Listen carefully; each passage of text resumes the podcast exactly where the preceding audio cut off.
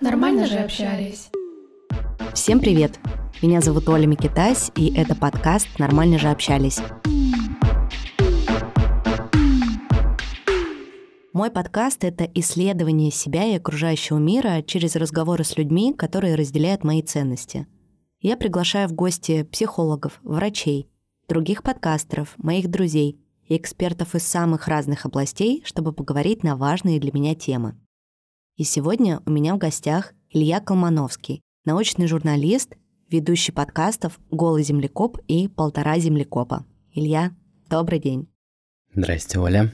Пишемся мы вживую, что для меня особенно приятно, потому что, как вы знаете, я уже больше полутора лет живу в Тбилиси, и сейчас все записи подкаста в основном происходят в онлайне. Так получилось, что мы с Ильей живем сейчас в одном городе, да, и даже я настаивал на том, чтобы мы встретились, потому что, во-первых, мне надоело, что все это всегда происходит в Зуме. Во-вторых, действительно, этот коворкинг, который мы используем со студией либо-либо, стал каким-то уже родным, и он очень близко от моего дома. И я подумал, что лучше мы поговорим вживую. Я хочу быть уверен, что мы друг друга понимаем, и это проще сделать при личной встрече. Да, и сегодня тема у нас будет, конечно же, мы будем говорить про науку и про любовь, и про то, как вообще наука связана с любовью, научное это понятие или нет. Ну и, наверное, мой первый вопрос. Что такое вообще любовь? И на этот вопрос э, неожиданным образом у зоологов, которые изучают других млекопитающих, и с интересом смотрят на очень необычное двуногое млекопитающее с очень необычной системой размножения. Неожиданным образом у зоологов здесь есть всякие ответы.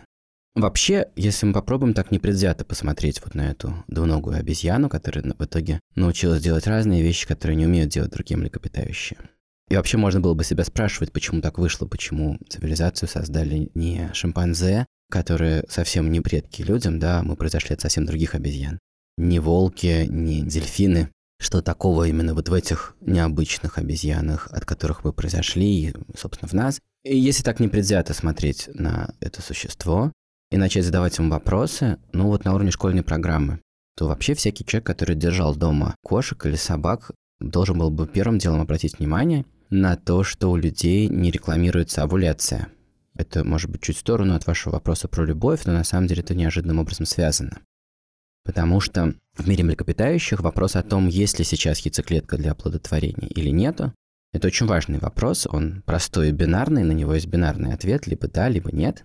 И именно это обстоятельство в очень значительной степени является организатором всего репродуктивного поведения именно в зависимости от того, есть ли сейчас яйцеклетка, идет ли сейчас эстрос, и есть ли набор поведенческих каких-то сигналов об этом, есть, идет ли какая-то реклама, да, но в случае с собаками и кошками это обонятельная реклама.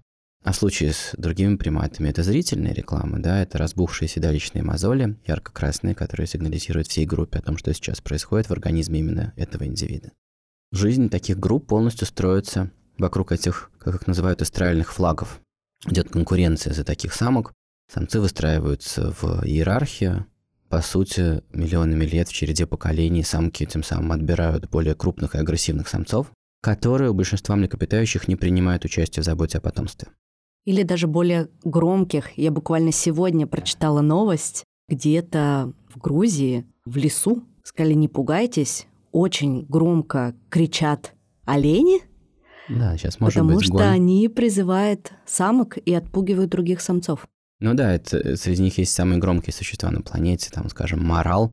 Это олень, у которого гортань отъезжает на 50 сантиметров вниз, для того, чтобы над ней вырастал резонатор, который будет слышен на 15 километров.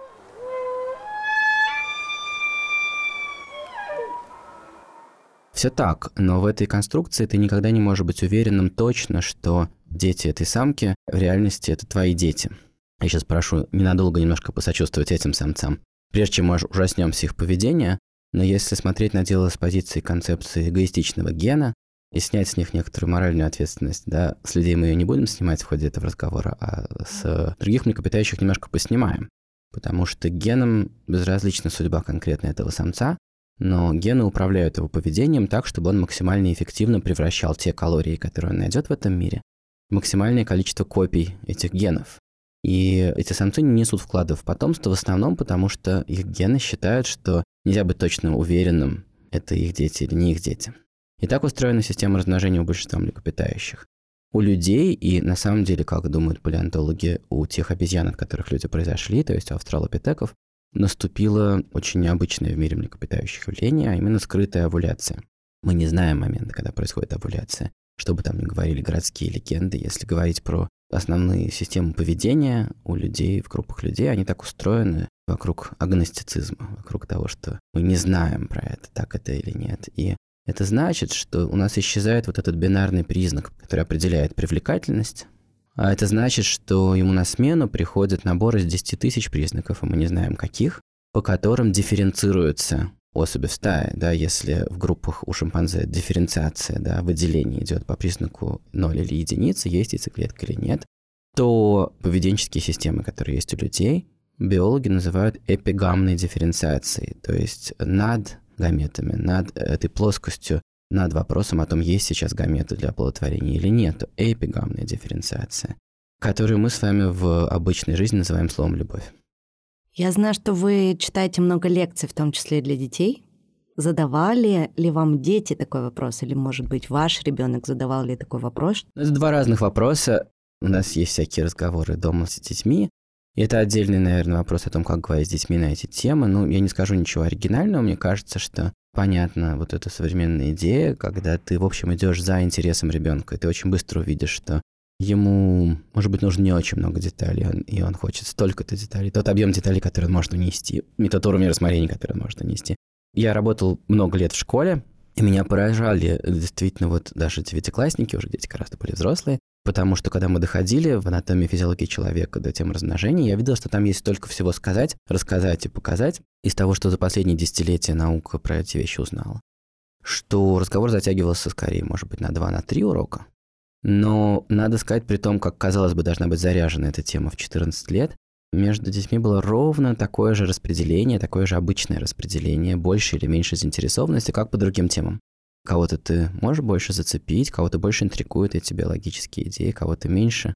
Я не видел там никакого специального такого заряженного интереса. Что касается лекций, то да, я такой кочующий научный обозреватель, я приезжаю в какой-нибудь город и ищу там ученых, у которых взять интервью. По вечерам там часто случаются такие встречи, я собираю людей на разные встречи.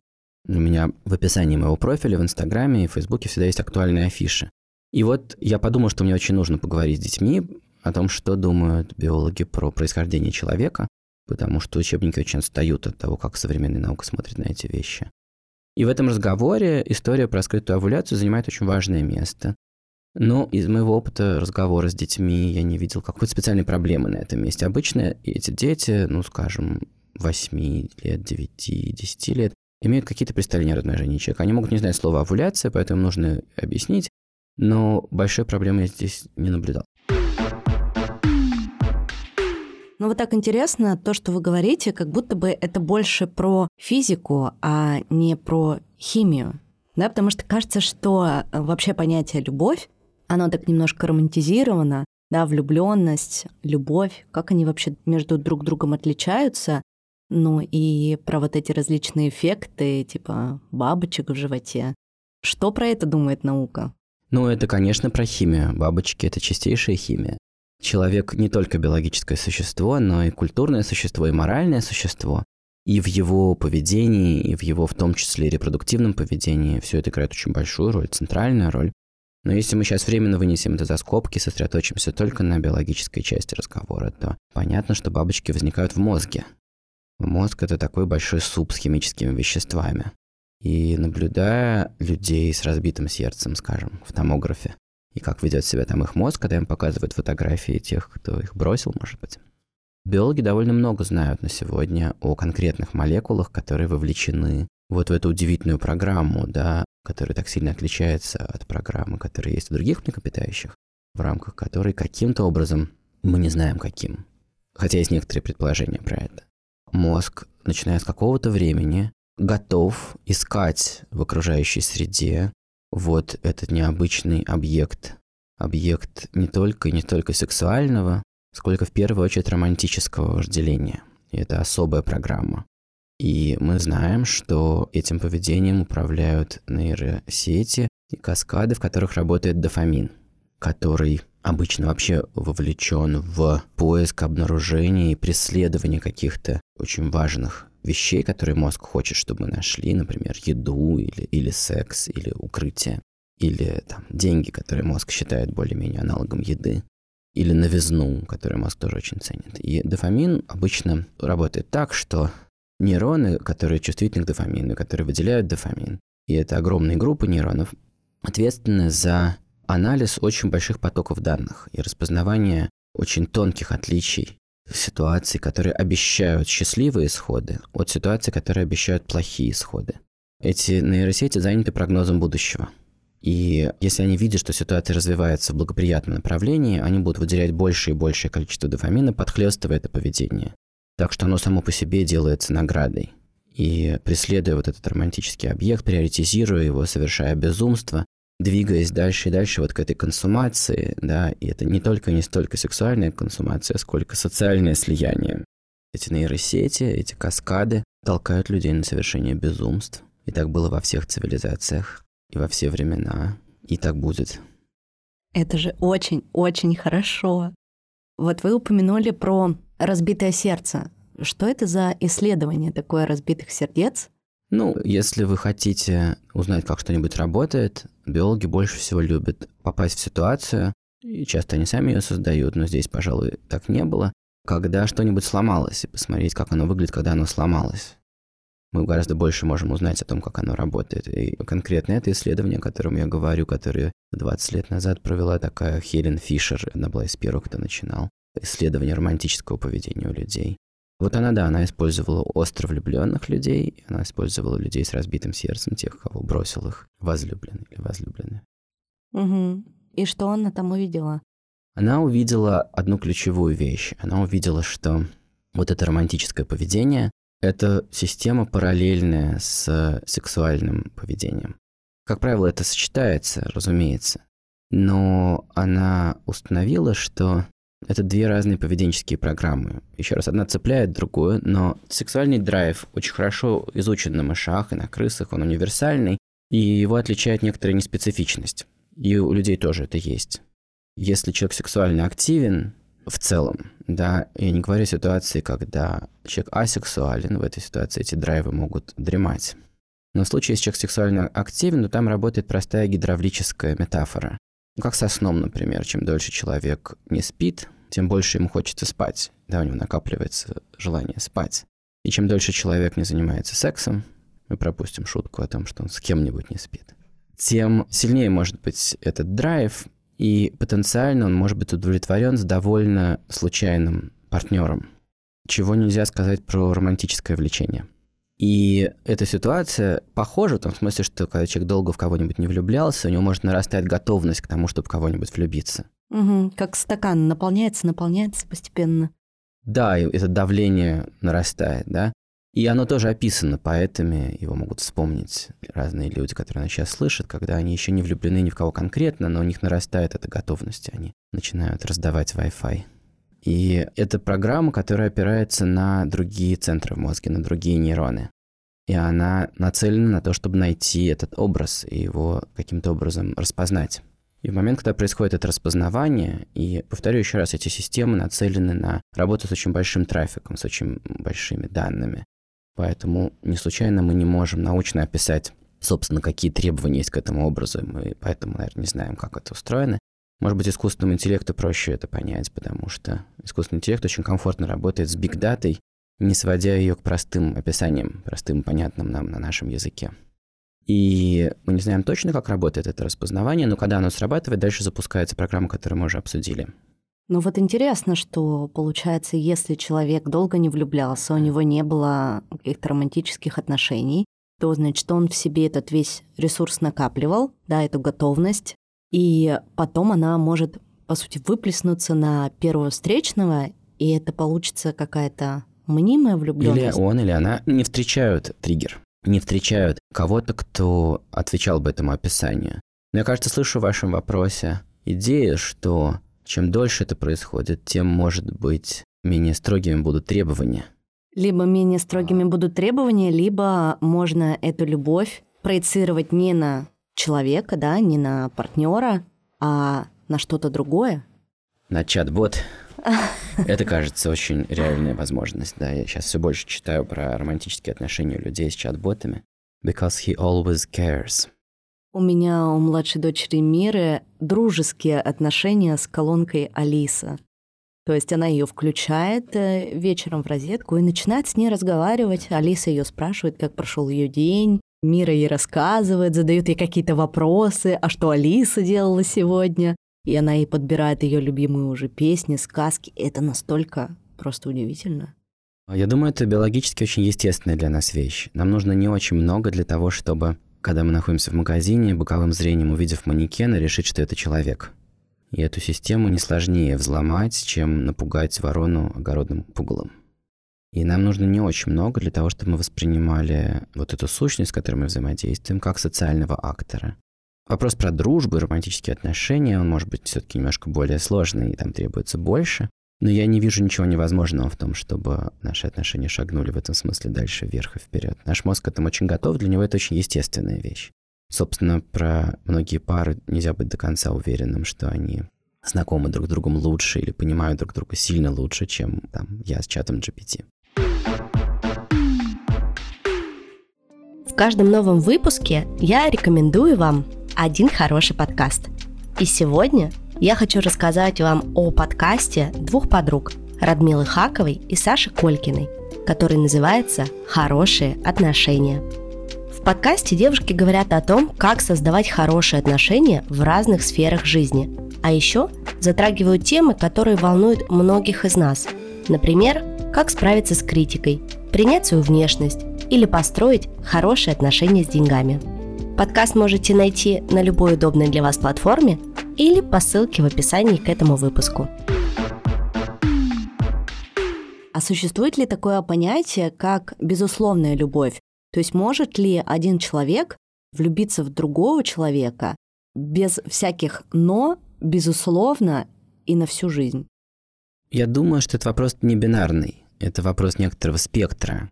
Кажется, если я правильно вас слышу, то вы задаете вопрос о той цене, о тех издержках, на которые готов идти мозг ради поддержания этой романтической связи.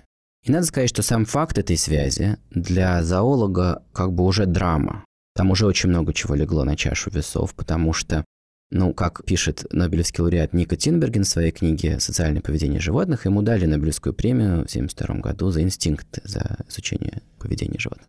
Он пишет, что в среднем в мире животных встреча двух существ обычно заканчивается тем, что одно другого съедает. И исходная установка, которая есть в мозге животных, это распознать факт приближения к тебе другого животного и либо сбежать от него, либо съесть его. И в этом смысле сама возможность для начала даже не романтического, а социального контакта, просто сама возможность какой-то такой близости и сотрудничества уже несет себе некоторую драму для любого животного, для представителя царства животных. Социальные животные составляют абсолютное меньшинство, это крошечная часть всех животных. Но это полезная вещь, это адаптивно. Просто как любая адаптация, она связана с какой-то ценой. И цена состоит в том, что животные, которые вступают в социальную связь, которые ведут общественный образ жизни, готовы платить какую-то цену, нести какие-то издержки ради успеха всей группы. И в этом есть польза, потому что потенциально мы тогда вместе лучше найдем корм, лучше защитимся или сбежим от хищника потенциально, может быть, мы проще будем находить там партнеров, и в этом есть свои плюсы, но там уже на другой чаше весов лежит очень большая цена. Есть эта драма, преодоление затворничества, да, преодоление индивидуальности, самости. И романтический контакт – это самый экстремальный, радикальный вид социальной связи, где очень много чего ложится сразу на ту чашу весов, очень высокие ставки, высокие риски, так что первый ответ на ваш вопрос – да. В том смысле, что если на это посмотрит зоолог сквозь свой бинокль с Марса, да, он скажет, что это уже некоторое безумие. И суть и искусство как бы любви, и умение вступать в эти любовные отношения, умение любить, что люди обычно называют этим словом умение любить, это готовность к тому, чтобы действительно очень много положить на чаши весов, очень сильно рискнуть, не оглядываясь, не высчитывая этот риск, не хеджируясь потенциально ради чего-то, да, ради того, чтобы быть с этим человеком, для того, чтобы получилось вот это единение, чтобы оно наступило. Второй ответ на ваш вопрос займет как бы чуть больше времени, больше лет этой связи, в ходе которой мозг время от времени будет вести себя как Карлсон, который иногда выкапывал персиковую косточку, чтобы посмотреть, выросла она уже или нет, для того, чтобы reassess, да, взвесить и понять, адекватна ли та цена, которую вы платите, полюбив козла, да, любовь зла. Но это же тут уже про слепую какую-то любовь больше, да? Я повторю еще раз, любой зоолог скажет, что любая ваша человеческая любовь слепа до определенных пределов, но внимательно присмотревшись, он увидит, что потенциально с годами мозг может начать все больше взвешивать и все больше смотреть на те издержки, которые здесь содержатся. Правда, опять же, в поддержку идеи, что любовь слепа, будет такой байс, который есть у мозга, который по-русски называется, кажется, недооценка бездействия. Это такая когнитивная ошибка, в результате которого ничего не менять всегда кажется менее рискованным путем, чем что-нибудь поменять, хотя очевидно, что у этого правила не может быть безграничная сфера применения, очевидно, что в какой-то ситуации надо что-то поменять и там свалить откуда-нибудь, где нам опасно.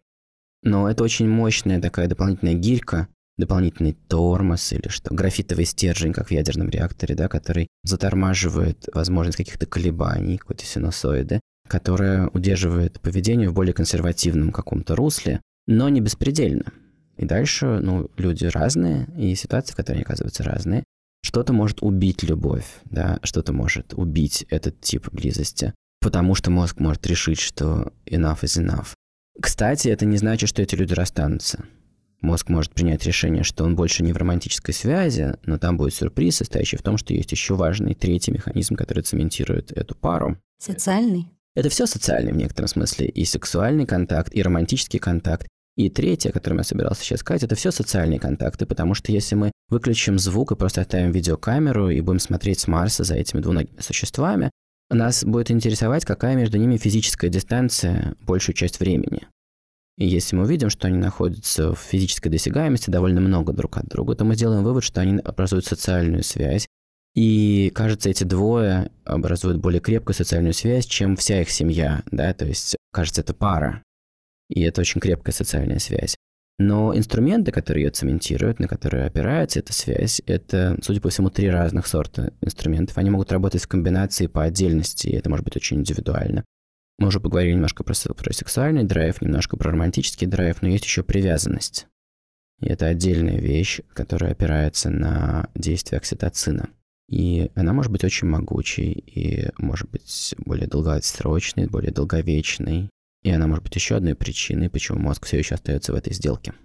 И вот как раз э, привязанность, мне кажется, больше превалирует именно в отношениях между родителями и детьми. То есть вот в этих родительско-детских отношениях, да, там, например, матери и ребенка. Ну, я сама тоже с таким часто сталкиваюсь, и мне часто пишут и слушатели, и подписчики, Например, мамы, которые стали родителями, и вот перед ними лежит маленький младенец, который еще недавно совсем был у них в животе, и они так его ждали, но они смотрят на него и понимают, что ну как бы все классно, ты новый человек, но я не могу сказать, что я тебя люблю. И многим от этого, конечно, очень страшно становится.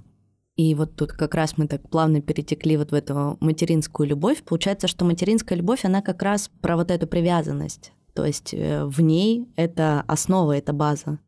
Но вот Нико Тинберген, о котором мы уже говорили, считал, что в эволюции социального поведения отношение мать-детеныш – это самая первая, самая древняя форма социальной близости. Это первая причина, по которой животные могут решить не убегать друг от друга или не съедать сразу друг друга поведенческие механизмы, которые позволяли матерям и их детенышам подобрать некий пин-код друг другу, еще раз, благодаря которому мать не съедала этих детенышей, а детеныши не убегали от нее. И это давало матери возможность увеличить свой репродуктивный успех, добавить какой-то вклад, какой-то заботы о потомстве в ее детенышей, которых тем самым должно быть, может быть, не так много, но они делаются более качественными, в том смысле, что там больше родительский вклад. Начиная с того, что просто такие животные откладывают более крупные яйца, в них больше желтка, больше питательных веществ, потому что они больше не играют в лотерею, как треска, которая просто вымечет 2 миллиона икринок по воле волн, как бы, и на этом все. И сейчас, как бы, да, слово окситоцин ассоциируется с родами, да, с расслаблением гладкой мускулатуры. Мне доводилось колоть хамелеонихи когда-то в детстве. Окситоцина, она не могла разродиться и отложить яйца. И это огромное количество окситоцина, которое выделяется в этот момент, и в этот момент потенциально цементируется одна из самых древних и самых крепких привязанностей. Но вместе с тем, если мы сейчас с вами попоем хором 10 минут и потом плюнем в пробирку, то выяснится, что даже у нас с вами в этот момент выделилось какое-то количество окситоцина, и это начало цементировать некую новую общность, да, вот некий хор, в котором мы теперь с вами участвуем. И потенциально этот же окситоцин цементирует отношения между солдатами во взводе или с группой футбольных болельщиков. Как здорово, что все мы здесь сегодня собрались. То есть когда они объединяются в общем вот этом экстазе.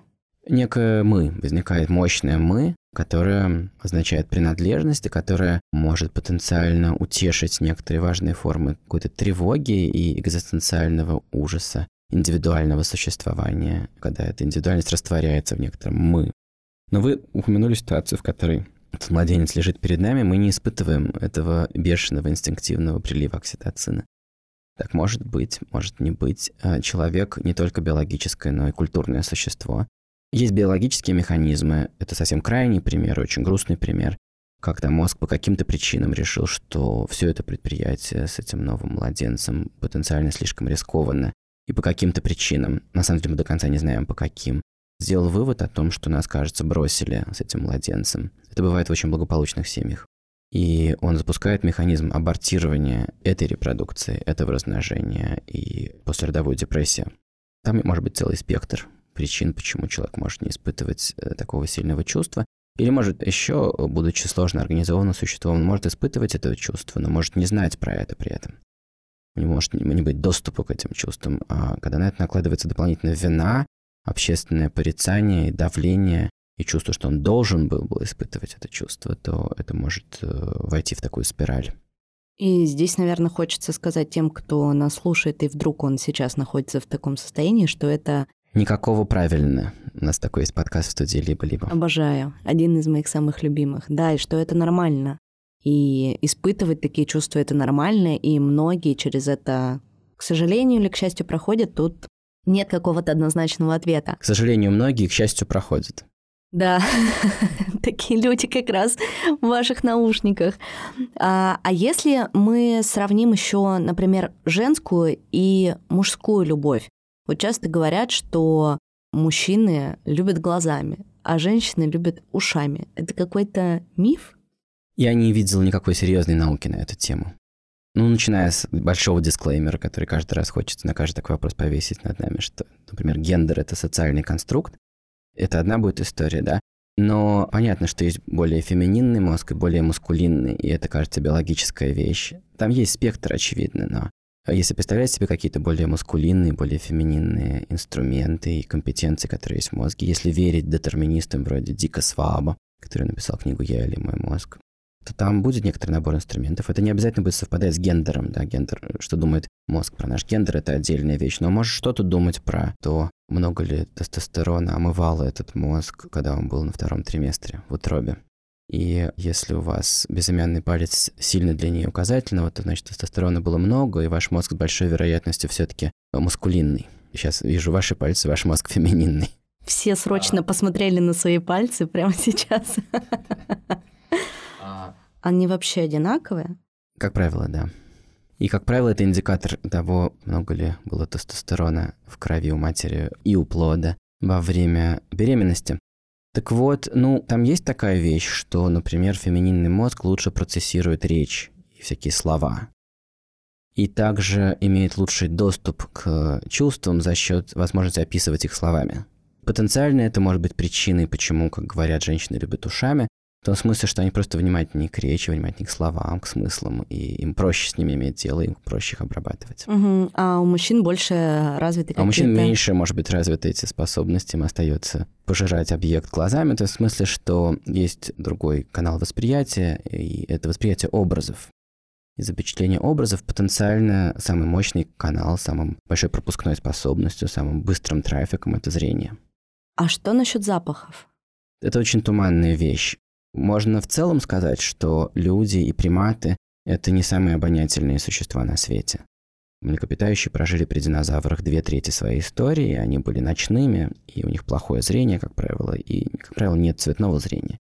Приматы – это очень древний примитивный отряд, который очень рано ответвился от основного ствола плацентарных млекопитающих, до вымирания динозавров, судя по всему. И, видимо, оказавшись в кроне, на тонких ветках, где мы нашли сразу очень много насекомых и плодов, и ящериц, и птичьих гнезд, и оказавшись в недосягаемости от динозавров, и тогда наступила эта эмансипация от динозавров, надо думать про существ вроде галага или, может быть, долгопятая, вот таких лемурчиков. Приматы, видимо, одними из первых млекопитающих стали дневными.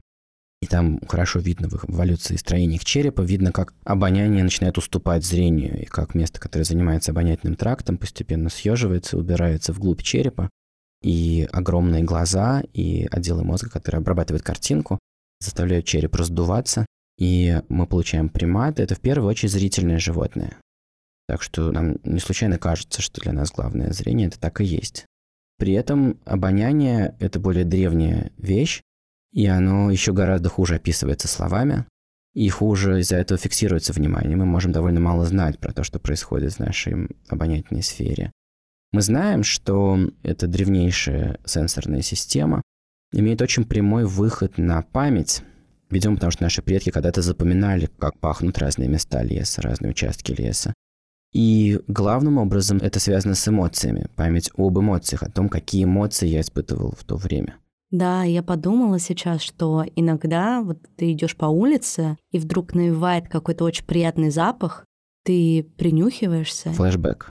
Да, у тебя флешбеки как будто там из детства да, или у бабушки на даче. Вот что-то да, такое это самое мгновенное, очень емкое как бы телепортация да, в определенную ситуацию, в которой ты с невероятной какой-то эффективностью и емкостью получаешь очень детальный образ, окрашенный эмоциями, как правило.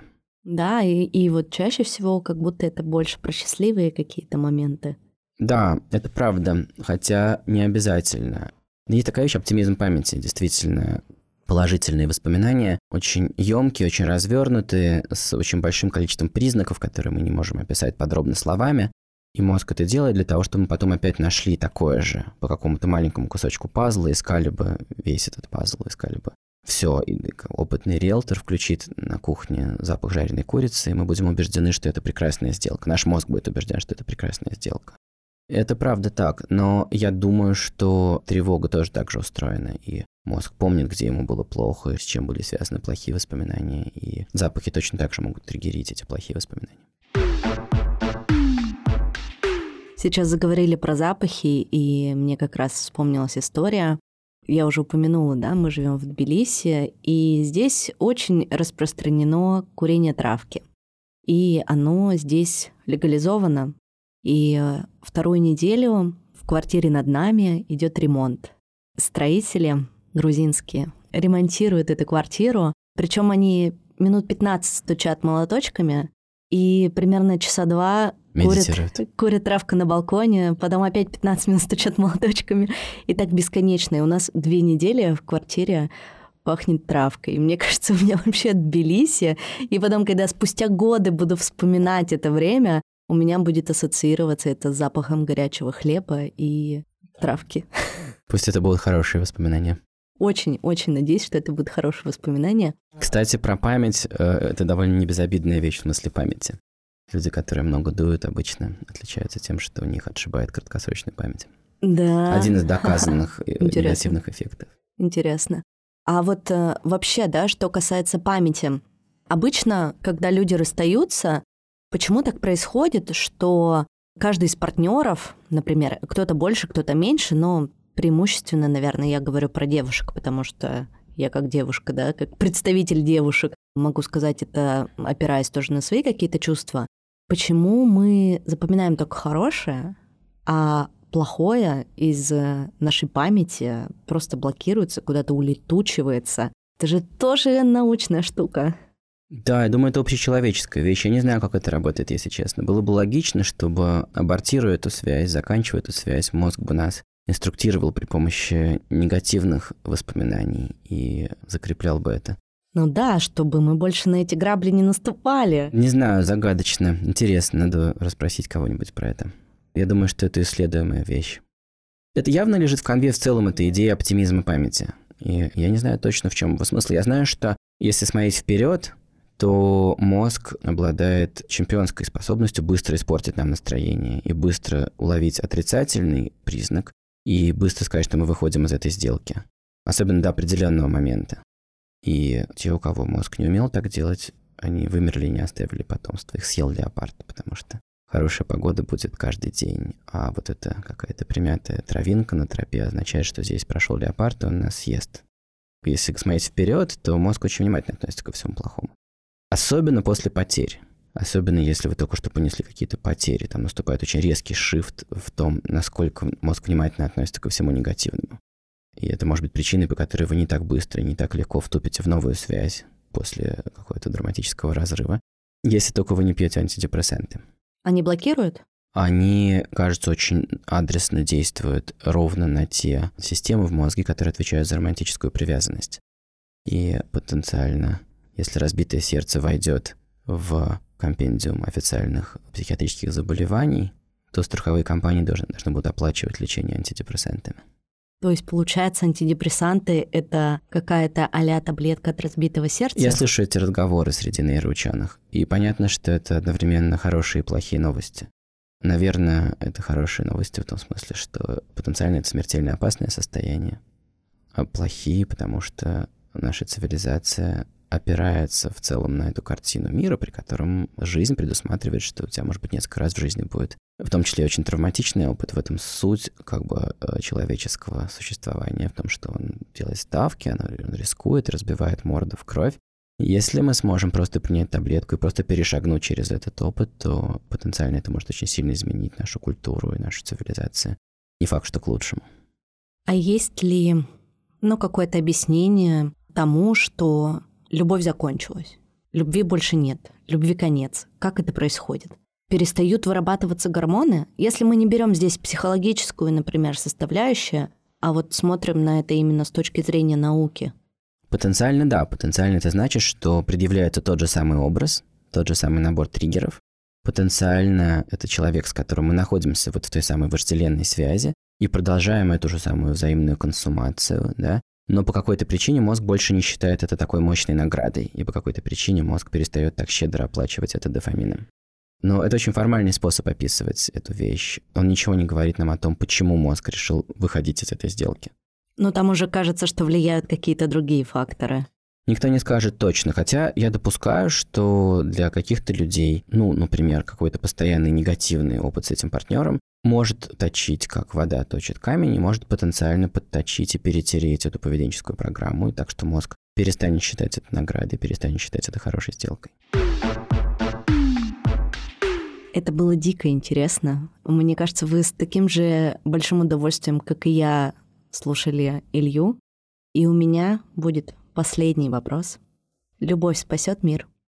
Короткий ответ нет, потому что биологи просили вам передать, что люди чрезвычайно лояльные, дружелюбные, романтические, гуманные и мирные существа, рекордно мирные, рекордно сотрудничающие, это нельзя сравнить ни с какими другими приматами, исключительно с теми, кого они считают своими, и с невероятной готовностью расчеловечивают и уничтожают тех, кого они считают чужими. И внутри групп, даже самых кровожадных охотников за черепами, ровно такой же низкий уровень взаимной агрессии, как в сельской Англии.